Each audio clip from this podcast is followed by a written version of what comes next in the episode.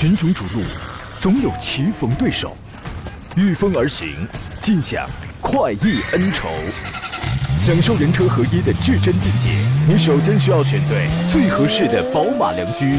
精彩汽车生活从这里开始，买车意见领袖，权威专家团队聚会团购买车，专业评测试驾，主持人杨洋为你客观权威解析。这里是购车联盟。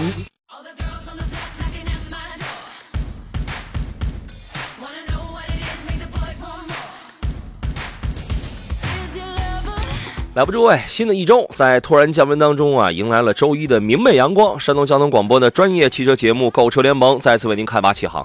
我是杨洋，在济南问候全山东的汽车朋友。本来吧，就是临上节目之前呢，我刚刚还想请大家晒一晒你们家的这个双十一账单，但是很快我转念一想，我觉得这个问题不好。你说，假如两口子此刻正在收听我的节目啊，别人晒的少吧，老公会说你看看人家；别人晒的多吧，老婆会说。你看看人家，对吧？不好，所以说呢，这个话题呢，此话题应该改为晒晒石老师家的账单啊。这个今天遇到了挑车买车的有疑问的，请在今天抓紧时间联系我，因为明天开始我要休假了，终于要休假了。工作十几年了，一直没舍得休息，去年休了一天。有一回身体不太好，然后休息了一天。如果能攒的话，估计小半年差不多，你们应该可以见不到我了。刚好呢，最近这个嗓子不嗓子也这个不太好，然后休息了四天年假，就是本周这剩下的四天，然后要休息一下，稍作休整，回来又是一条满血的好汉。那咱们就这个这个等着下周再见了，好吧？今天节目呢，我们依然是专业解答一下挑车买车的专业问题。遇到了买车拿捏不定主意的，欢迎跟我们来聊。直播间两路热线电话此刻为您开通了，号码分别是零五三幺八二九二六零六零或八二九二七零七零。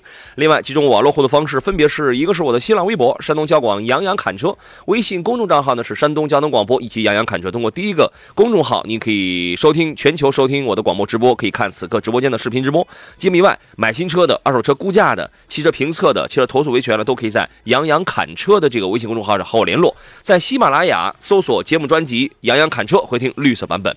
今天和我一同来解答各位问题的是来自济南天天拍车的专家石安平石老师，你好，腿哥。呃，杨好，各位车友好。今天要讨论的互动话题是晒晒石老师家的双十一账单，请开始你的表演。这这个是个很严肃的话题啊。是严肃呢，还是揪心呢？嗯，呃，我的个人账单为零啊。啊？什么？你的个人账单怎么着？为零啊，这个可以为零啊。啊。但是你们全家，哎，这就好比说，这个石老师说，这个跟他夫人讨论说，你看你每个月两万，我每个月三万，所以咱们家每个月的月收入是两百。你这是一样的嘛，是吧？啊。呃，前两天正好是昨天正好周末嘛，然后跟我女儿，然后两个可能选数，大概选了。几百块钱的书吧啊，这是我的我的算算是我的开销吧啊，小人书啊，小人书。你别说什么五百亿啊，我连五百厘我都没贡献，你你知道吗？我觉得这个这个这个东西，我有时候我也想消费，我巴拉巴拉看看，没有一毛钱的东西是我想要的，你知道吗？哎呀，这个各位理性消费，理性消费啊！常建东说注意身体啊！一开始就听出这嗓子一定很疼，真的挺疼的。本来是今天就就就这这个打算请病假了，但是给大家你得有一个交代，你不能突然玩玩玩那个失踪嘛。谢谢，好多朋友都说感冒了嘛，其实不是感冒，就是嗓子突然就是不舒服啊。谢谢大家的关心。胖威说杨这恐怖的双十一，我又回到了解放前了。你说如果减肥能像钱包一样多好呀？我能不能找丈母娘报销账单啊？那你得，那你得看你丈母娘是向着谁了，你知道吧？啊，给各位留出酝酿问题的时间来，我们先说一下几个事情。先说一个啊，你说过节买那么多东西都没用啊，你买了好多的东西，然后堆了一屋子都没用，都没一台车值钱。这个十一月六号呢，劳斯莱斯汽车，它从呃这段时间呢，它一直在全国开展，大概是为期一个月的这个劳斯莱斯车辆，还有一个还有一个叫做 Bespoke 的一个品鉴展览啊。济南这个也来了，我那天我还去看了一下，大家看我朋友圈了没？就是一个幻影的一个长轴距版，邵老师，你估一下那台车大概是多少？是多少钱？幻影的长轴版，幻影的长轴版应该是一千万以上了吧？那是，那还不得一千多块是吧？这一千多块一天你都租不着，我我跟你讲，这个长轴版的标价应该是九百多万，但是呢，你买这种车你加装加装呀，因为它的所有东西它都是定制的，你加装加装上一千多万非常正常。摆的那台车是一千三百五十五万。啊，我我认为这个真的是全世界最好最顶级的车了，而且也是特别有内涵了，一百多年了。那么个有一个呃非常就是两两个人合作嘛，两个人合作，因为它品牌 R R 嘛，两两个人这个合作也有也有一个故事，包括大家说那个欢庆女神、飞天女神，就是那个之间也有一个故事。然后呢，这个这个车我觉得就说施老师怎么样从在路上你随便跑过来一台车，你就能一眼就看出来这是一台劳斯莱斯，就是。抛抛开那些典型的那些标志，你通过哪些方面能一眼就能认，就能就这个就可以识别出来？我觉得这个还是在外观方面，一个是全整车的尺寸会比较大，另外的话就比较特有的那种，我们就它能营造那种比较那种叫我们叫做哪种？它商务啊，叫豪华范那种，包括整个车头啊、车的这这个这个所谓曲线这一块，还是很是辨识度还是很高的啊。我我怎么觉得开劳斯的、坐劳斯的都没几个是商务的？他还需要啥商务啊？你知道吗？啊，另外的话，我们说就看龙骨是吧？啊，对，永远直立的那个 R 标是吧？啊，对，六点七五升，官方给它是六点七 T 嘛，然后 V 十二发动机，它这个车身是标准的两个轮胎高，然后对开门，这是顶级的内饰。然后我我特别喜欢它里面有好多的按钮啊，比如空调的按钮啊，还有这个那那那那那些门窗小按键那些按钮，全部都是复古的那种机械式的。但是，一看就非常的精致啊，非常的精致。整个的后排空间啊，后排这个私密空间那个座椅啊，包括星光顶啊那些特别好。而且劳斯呢，因为它现在它属于宝马嘛，然后它也有那个，它是那个呃中控，它是一整块玻璃给这个覆盖下来的，非常精致。然后那套系统你一看也是宝马的 iDrive 的那样的一个系统，奢华定制啊。石老师，你说我们什么时候能够，如果说拥有这样一台车的话，是不是人生的终极梦想？你就成功了。这个我们说的话，人和人有差别，是吧？这个，但是我觉得车和车的差别更大。我说普通车辆的话，我们说大家可能要考虑到成本，是吧？怎么来精简成本，然后更好迎合更好的一个品质啊？但有些车的话，它是不计成本的，是吧？所以这个肯定是这种差差距很差别非常大啊。对，之前在网上不是炒一把劳斯车上带了那个雨伞嘛？有人把它炒到了十几万，实际上那个伞的官方定价大概是三万五左右啊。三万五左右，但是网上确实是有人会把它会炒到十几万啊。这个有梦想就要去释放，是吧？大家放心的追逐，努力的创富，所以从现在开始节约花钱啊。帮着明天说这个腿哥的账单那是一腿的毛 啊。然后他给我发了一个微信，然后他说：“杨哥，我这等你几个世纪了，本来是想拉老铁。”粉你节目哈，无奈一直没机会等到他关心的问题回复。你看今天能在节目里能回复他一下吗？啊，呃，他发了好几个问题，我们就找他问的那个事儿来看啊。他说呢，老铁是呃想买车，是一新手，没有什么特殊的需要，就是呢想有辆车上班儿。啊，回老家高速少，一年也就六七千公里，稳重范儿，打算多年不换车。他看中的有三个车，分别是宝来二零二零款的 1.4T 精英，还有卡罗拉和明锐。请杨哥点评推荐一下，新手用车哪款更适合长期持有？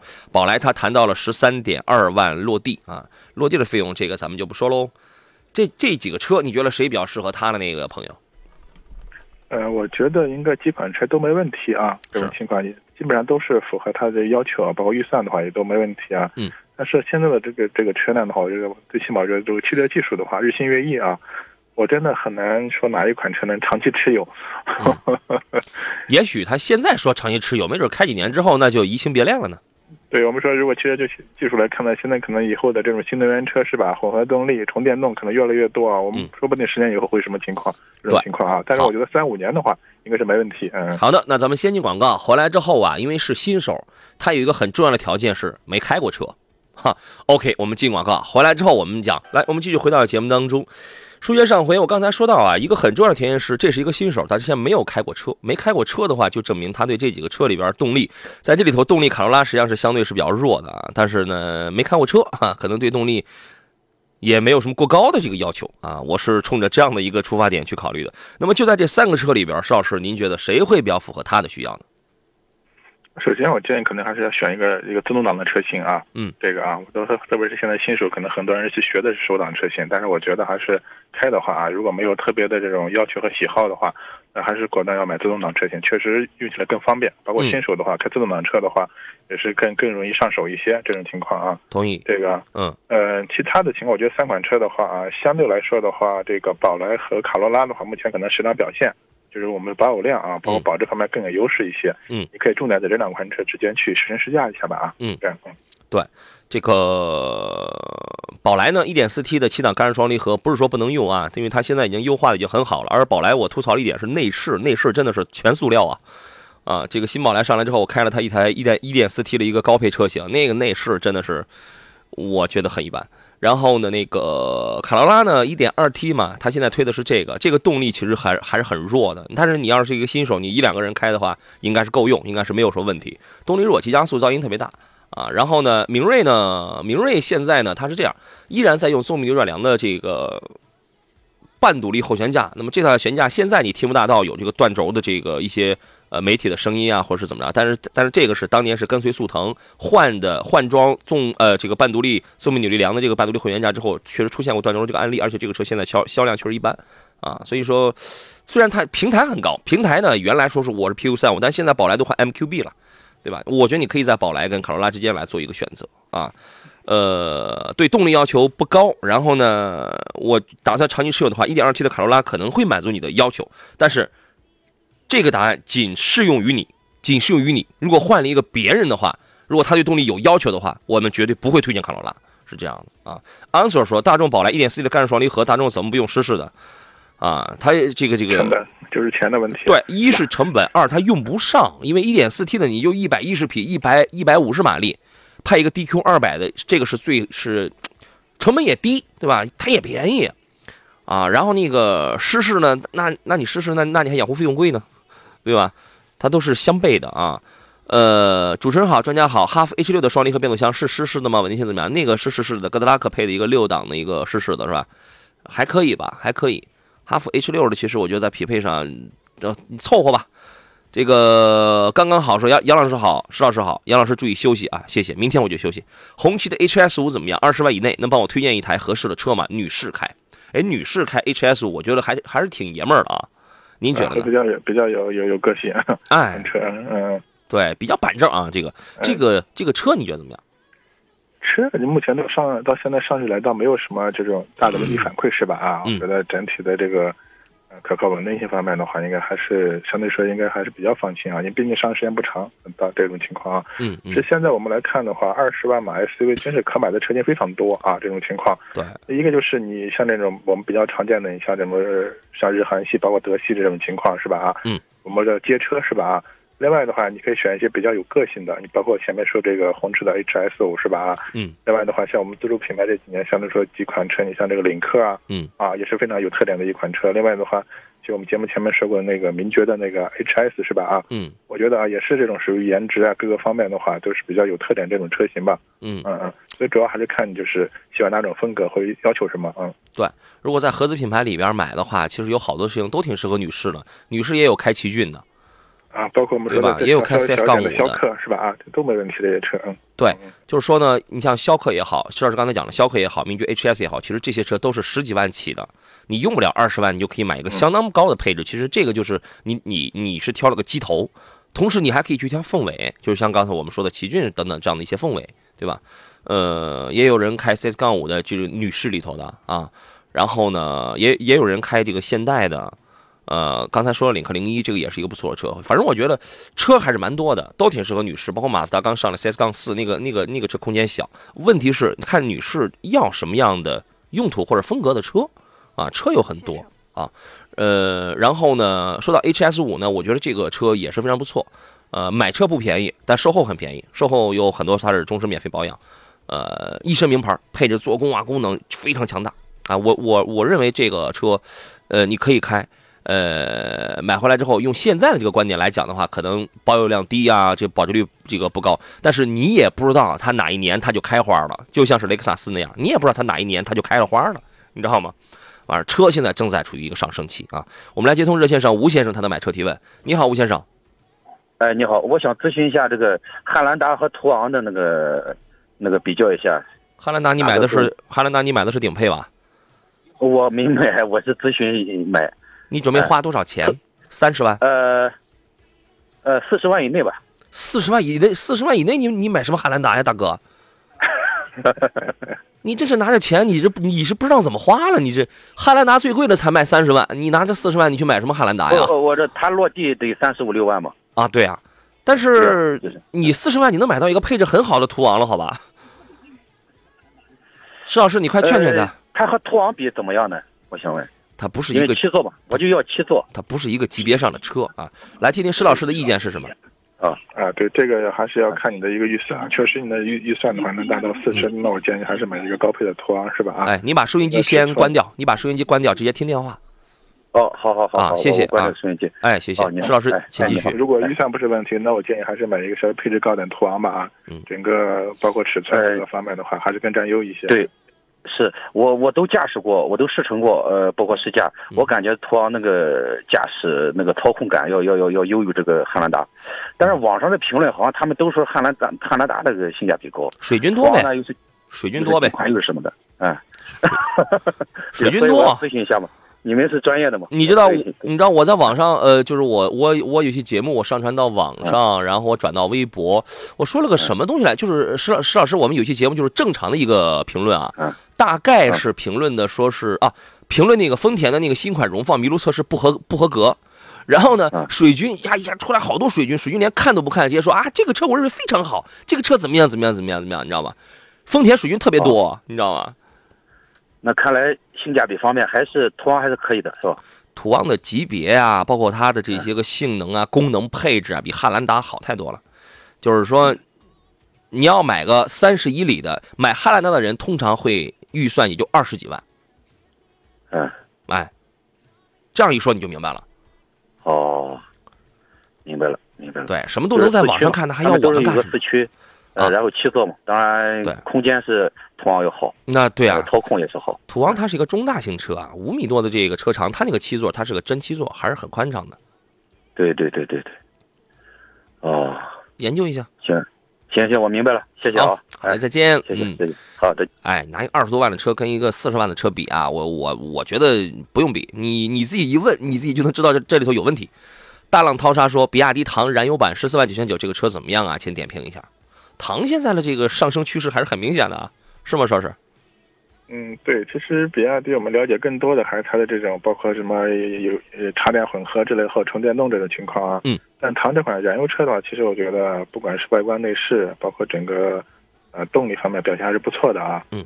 呃，作为一个我觉得一个是呃叫自主品牌的车型，SUV 版能卖到十几万，而且。大家比较认可，这也是还是对它的一个肯定吧。嗯，一台车的成功会来源于多个方面，但是首先进入门槛的第一个方面就是设计师的成功。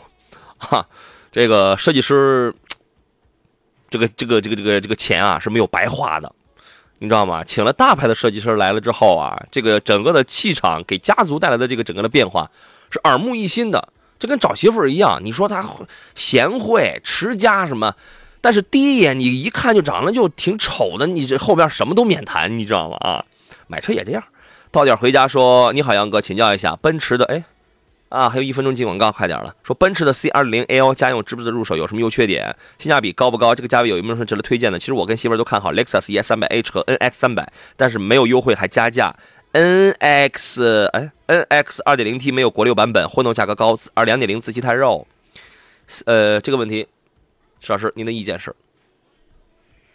嗯，其实像这个级别的车的话，谁要豪华品牌，你很难来讲的性价比这这这个问题啊，这种情况，我觉得还是你个人对车的具体要求吧。这种情况，还是这个级别，像这个价位的话，客源的车型还比较多的啊。嗯，C 级呢，我觉得豪华范儿上没啥问题。嗯，后排座椅。就说你作为家用，你得这样看啊，你的后排，你去 C 级，你不要只被它的前排所那个吸引啊。你看，你看它的后排，后排座椅啊，是人体工程学，我认为做的是非常是非常失败的。呃，那个腿腿短，后背的那个倾角也这个不合适。呃，然后我在应该是上海车展吧，上海车展新款一刚一出来，就你们还没见到的时候，我我去看这个车，别人都在看内饰，我第一我第一个动作我是钻到后排，我是我是去坐座椅，就我非常的失望，然后我又我就下来了。呃，C 级呢，之前有一批召回是减震器，也有也有也有减震器断裂，也有这个爆胎。希望新款的车上这种声音少一点啊。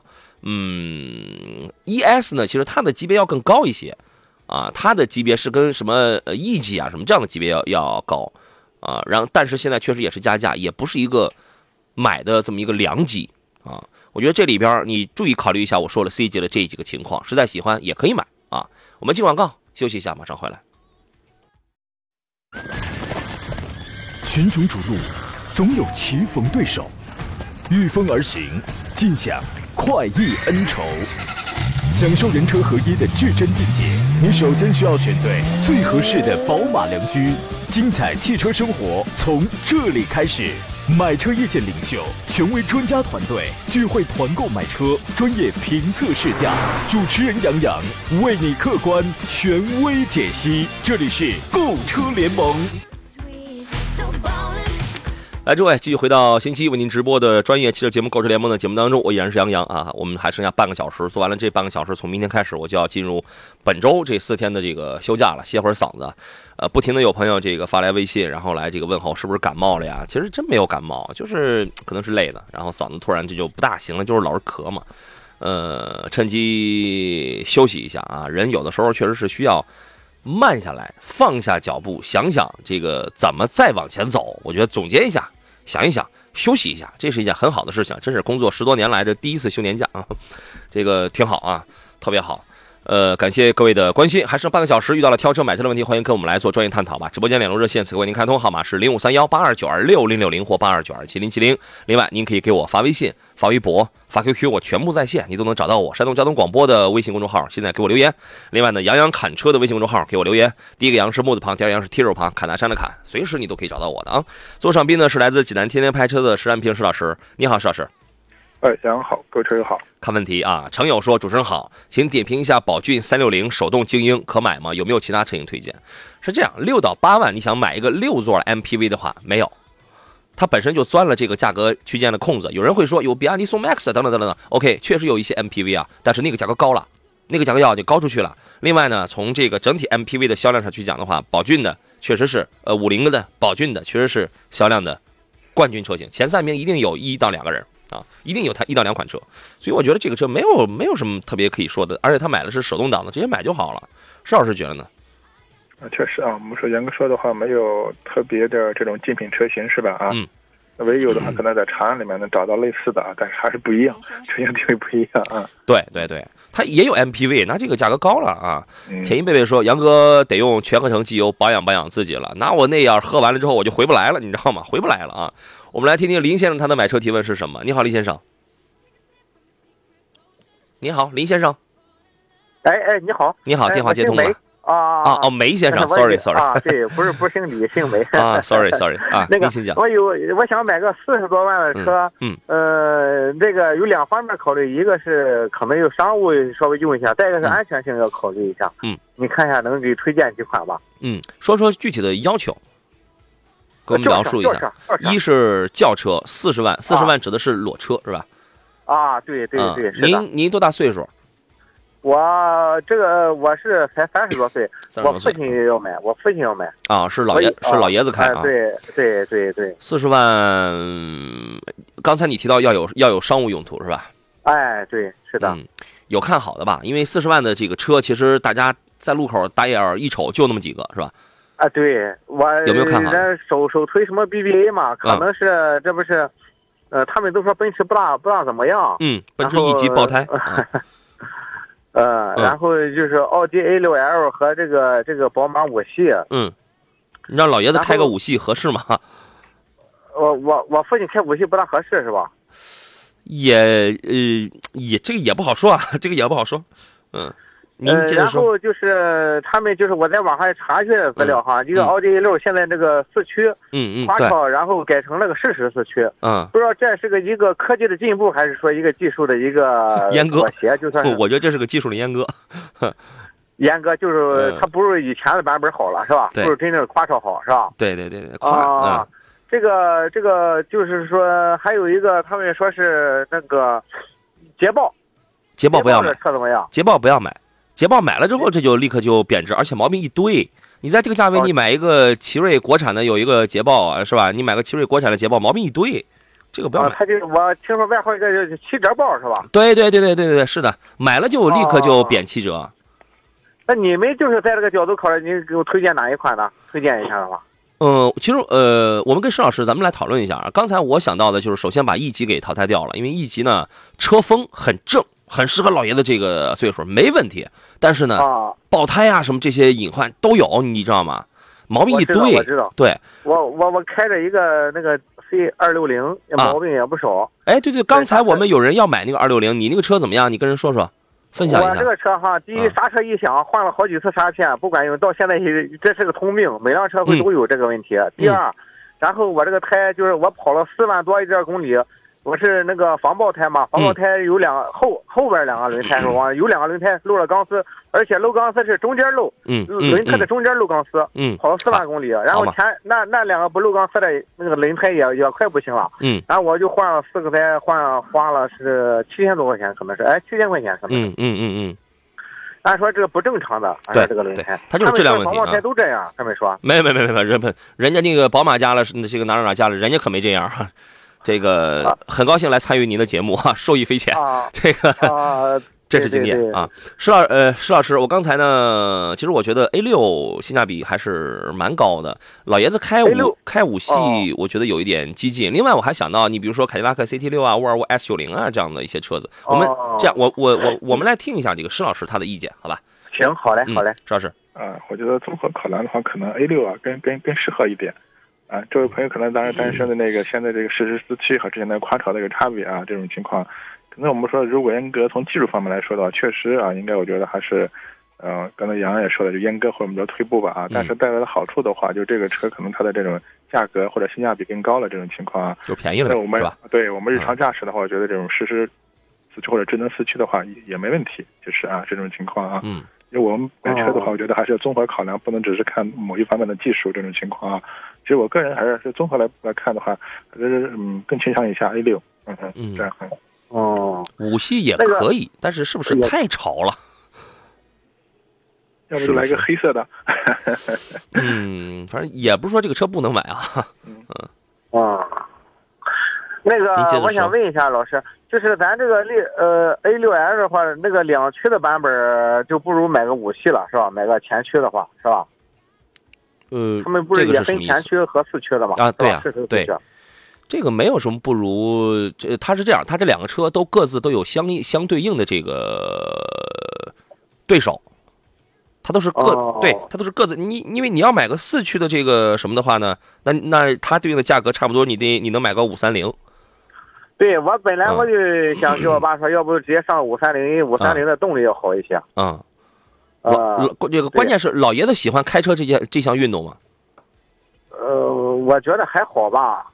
这个这个 呃，还有个是 A 六 A 六 L，它那个变速箱是不是变成那个双离合的那个？这个没什么问题吧？这个应该这个应该没啥事儿。对，这个这个没啥事儿。大众家里都在用这个情况。嗯，对。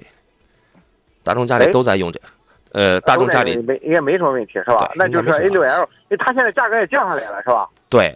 就是因为这个它便宜，然后它这个性价比高，显得性价比高。宝马这个同类级别的话，它这便宜多少钱？几万块钱是有啊，几万块钱是有的。对啊，行行行，好嘞好嘞，谢。就是你认为就是，反正在四十万四十万左右，嗯，既有这个安全，还有这个这个商务这个这个性价比来说呃 A 六是首推的是吧？你们来说？呃，不是，A 六是对老爷子来说是在你看的这几个车里边是可以推的。啊，首推的，对啊，对对我分析来说就首推的是吧？对，另外呢，其实沃尔沃 S 九零啊，还有凯迪拉克 CT 六，你也可以看一看。但是这个问题，如果是换成你来问，你给你自己买的话，我就会建议你买个五系了，你知道吗？哦，不，我现现在有个二六零开的。哎，对对对对，所以说是对于老爷子来来讲啊。因为我还有就是这咱们，你像这些什么林肯啊或者凯拉克，他们降价降的很厉害。你咱来说这个保值率来说，也也不如这个奥迪和宝马保值率高一些，是吧？是的。哦，行，好，谢谢，谢谢啊，谢谢老师的解答。您客气了，好嘞，再见啊。好嘞，好嘞，哎，好嘞，拜拜，拜拜。嗯，呃，所以说，对于不同的人呢，你问的越清楚，你他获得了答案，肯定这是不一样的啊。哪有什么标准答案啊？没有。骁龙说，雷克萨斯 CT 女士首辆用车可以入手吗？CT 我上礼拜上上个星期五的时候，我说过有一批车召回了，把那个生产批次，你买车的时候把那个生产批次避开就可以了。我觉得反正对动力要求也不是很高的话，这个车可以呗。对吧？新城提醒说，请评价一下夏朗的这个商务车。夏朗很适合商务，而且我觉得很适合做一个二胎家庭车。因为原来听我节目的朋友应该都说了啊，我我特别喜欢那种二加三加二这种座椅组合的那种夏朗啊。邵老师觉得这个车合适做商务吗？呃，做商务也没问题，但是给我我个人感觉啊，可能夏朗一个是整体感觉就是比较硬啊，包括悬挂，包括座椅比较偏硬一些。另外的话，其实这个价格区间的话，目前其实它的空间啊，并不是特别占优。嗯。第三个的话，可能还是原装进口。目前来说的话啊，我觉得这几个，其实这个价格区间的话，我们像像这个国产的，你像 G L 八，像这个是日系的 MPV 的，我觉得都都。还不错啊，对，G G 幺八其实现在价格很优惠。今天早晨这个 B 单位一位一位同事，然后还找我还要买一台这个 G 幺八，说明这个价格下来之后啊，这个大家这个觉得它这个热度还是 OK 的，是吧？啊，呃，年交呃这个交年纪催说阿特兹、天籁、凯美瑞三个车，请点评一下动力跟质量怎么样？凯美瑞买哪买哪个配置比较好？八 AT 和 CVT 质量都不错吧？不知道选哪一个？两点零升的再配那个那个那个那个那个叫什么？我这我这我这嗓子一不好，我想不起来，叫做 Direct Shift 那个十档的无无级变速，两点五的再配八 AT，这个这个都没问题。八 AT 更有换挡的那那种操控感啊。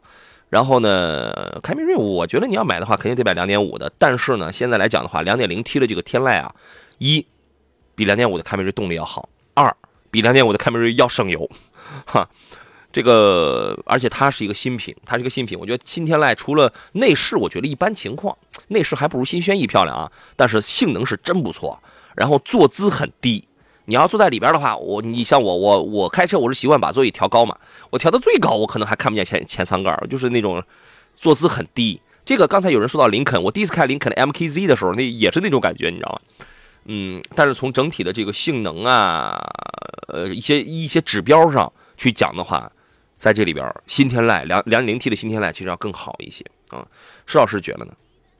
嗯，确实是这样的。这个新天籁，我觉得上来以后一个两点零 T 啊，还有另外一个两点零，再说两点零自然吸气啊，有两款车就感觉完全你可以怎么看？感觉是两款车，因为它风格完全不一样了。对，这种情况啊，所以现在一起天籁的时候，我经常问你是选择自吸还是涡轮增压是吧？这个情况啊，嗯，两个完全不一样。另外，其实包括凯美瑞，其实这朋友前面也提过那个阿特兹是吧？啊，嗯嗯，我觉得车辆本身的话，这里头阿特兹是最便宜的是吧？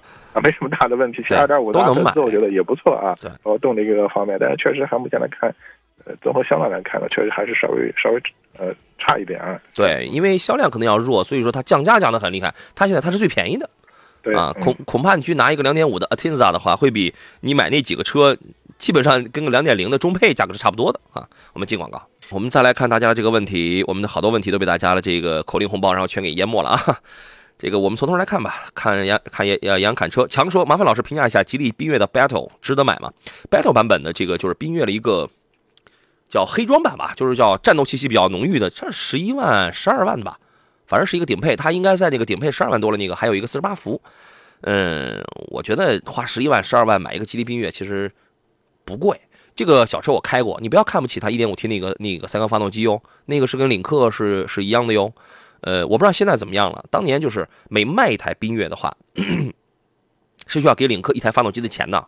然后呢，这个发动机至少我在试驾的时候，第一。它不抖，第二呢，噪音我是可以接受的。第三，这个小车虽然排量不大，开起来提速非常快，提速非常快。我认为这是一台很好的车，我推荐我我自己家里这个表妹啊什么都买了这个啊。呃，对于对于对于这个车，石老师您的评价是什么呢？哦，缤越这款 1.5T 的啊，用在领克上是吧？啊，嗯。我们领克当时又用的是沃尔沃的技术，其实沃尔沃的三缸机啊，和它也是一样的，是吧？嗯，反正都 都都逃不出这种关系去，是吧？对对，哎，只不过有的时候因为知识产权啊，有的时候它不好明说嗯，这款车其实是这样的，我觉得整体的就是，整车质量方面没必要担心啊。另外，可能这是一个特殊的一个版本啊。呃，如果如果你个人非常喜欢的话，我觉得入手到也没问题啊。这款车，嗯，完全可以买啊。呃，而且我说的是那个指导价，你你现在你这个车现在有挺大优惠的啊，呃，就是你买回来之后你省得改，你知道吗？一家爸爸说杨仔能不能给说一下一三年的尼桑骊威手动挡白色，公里数五万没有事故，朋友在那等着听呢，谢谢啊，还得让我给打字给他回，你就不知道我我们上午这个节目是不解决二手车的哈，看在你是我们车友群的老听众、老朋友，我们请施老师给你来说一下。抱歉，刚才车型我没有听特别清楚，是什么骊威是？一三年的骊威啊，啊，骊威是吧？白色手挡五万公里没有事故。啊，一三年的骊威，哎，白色手挡啊。嗯，价格的话，你那个参考吧，这个车可能现在正常的市场价，大体的话应该是在三万多一点吧，具体要看实际车况啊。好，这个啊，我给他打个字儿三，你参考吧啊。这个啊，我还得从杨侃车这个平台上大家来看大家的这个问题，你们哈哈都在不停的在这个抢红包，把大家正常提问的问题全给淹没掉了啊。呃，城方资讯说，杨老师好，我问一下，启辰 T 六零 CVT 变速箱的车型可以买吗？导购说是日产的三大件一样的，在泰安路上很少见。这个车就是启辰的车，现在就是销量比较少嘛。说九，但是但是那个导购没骗你，大件确实是一样的。说九万六千八优惠七千，麻烦车后给个意见。哎，我觉得优惠七千其实这个力度不是特别大呀。当然车也便宜，但是七千的优惠力度确实不是很大。车的质量我觉得还好啊。邵老师觉得呢？T 六零。嗯，那目前来看的话，应该属于相对是这种小量比较偏少的车型，是吧？啊，对，这种情况啊，但整体我觉得，呃，性价比包括方面还还可以啊，但是确实比较偏小众。嗯，对，可以买，就你就抱着这种想法呀，就是说你花相对，它跟你买捷达 VS 五的想法应该是一样的，就是你花比较低的钱，然后你买了一台大件上是日产的东西，哈，这样就可以了啊。呃，来说几个新闻吧，一个是几何 A。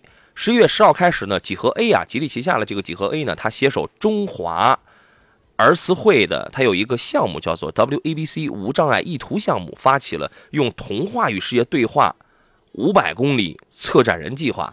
呃，近百位策展人开着载有这个自闭症儿童画作的这个几何 A，穿梭在杭州的大街小巷，用这种移动画展的这种形式，向人们呈现着星星的孩子跟世界对话的独特方式。我觉得这个事儿。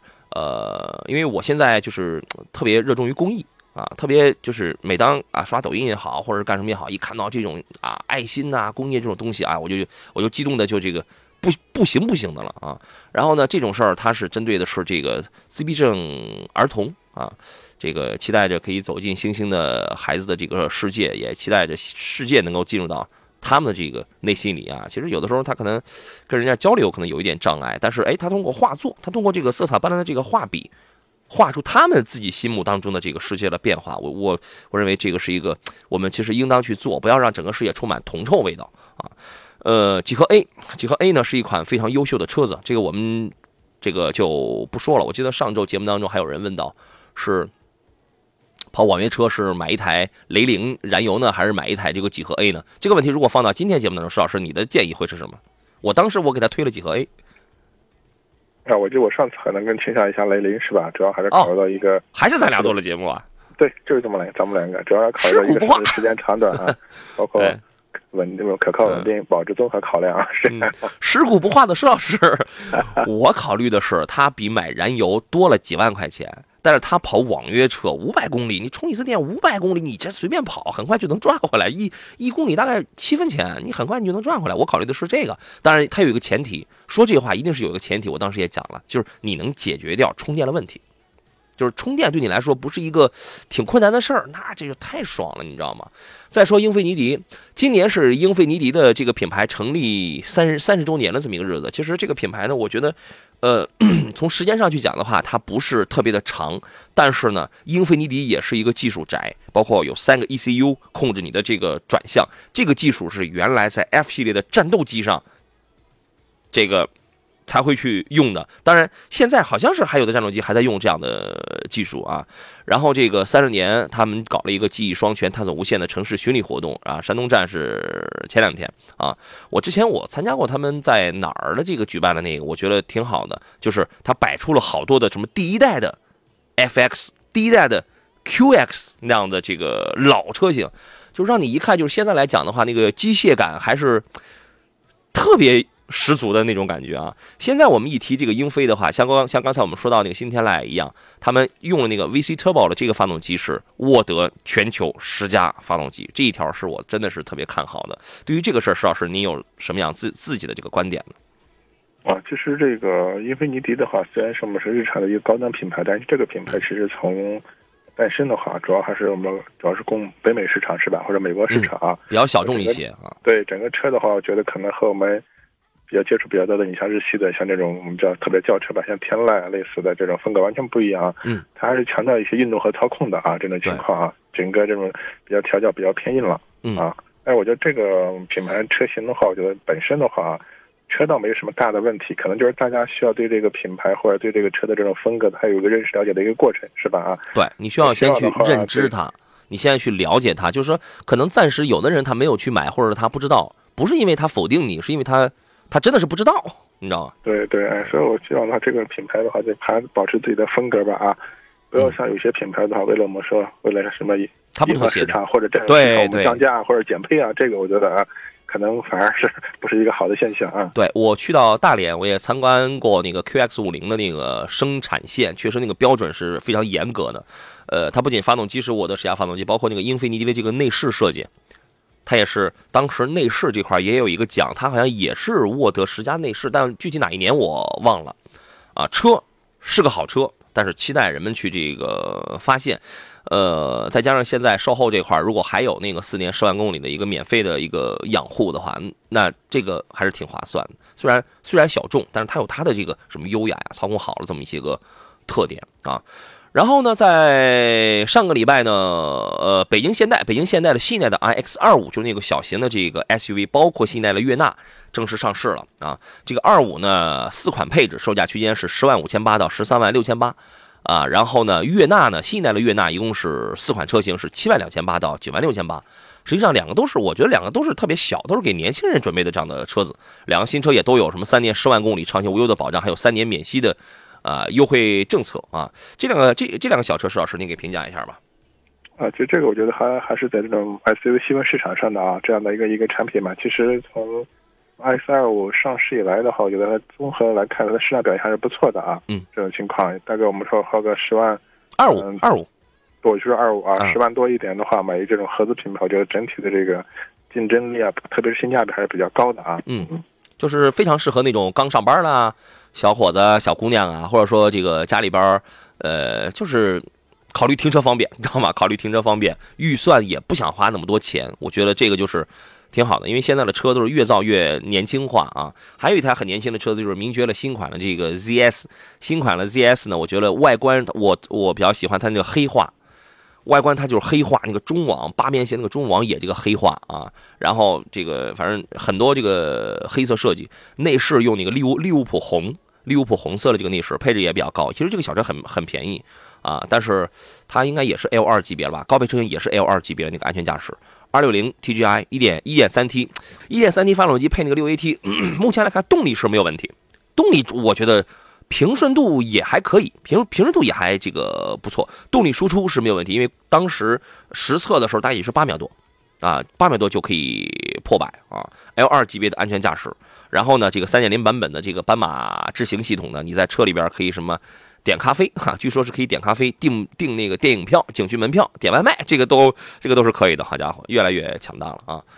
这个刚才呃到点回家不是问到那个奔驰 C 二六零嘛，然后他说感谢两位老师啊，刚才听听了那个大哥介绍他的奔驰 C 二六零，感谢怎么样？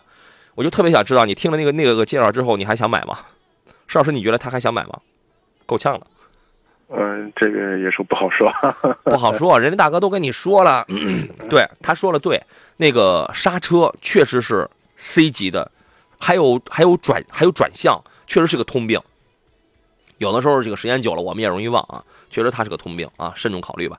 好嘞，今天节目到这儿了，再次感谢石山平老师来做客，那就下周咱们再见了。哎，好的，好嘞，拜拜哈。呃，也感谢电幕前诸位的收听。从明天开始呢，本周剩余四天我就休息一下啊，也让嗓子也这个放个假。呃，有任何这个买车呀，还有其他的一些问题、投诉的问题，您都可以在杨洋侃车的微信公众号上直接跟我来联系。在微信公众号里面搜索小写的拼音全拼杨洋侃车，你就可以找到我了。或者搜汉字，第一个杨木字旁，天上提手旁，单人旁，侃大山的侃啊。呃，咱们适当的休息一下，下周一咱们准时再见吧，好吧？诸位，我是杨洋，下周咱们再见。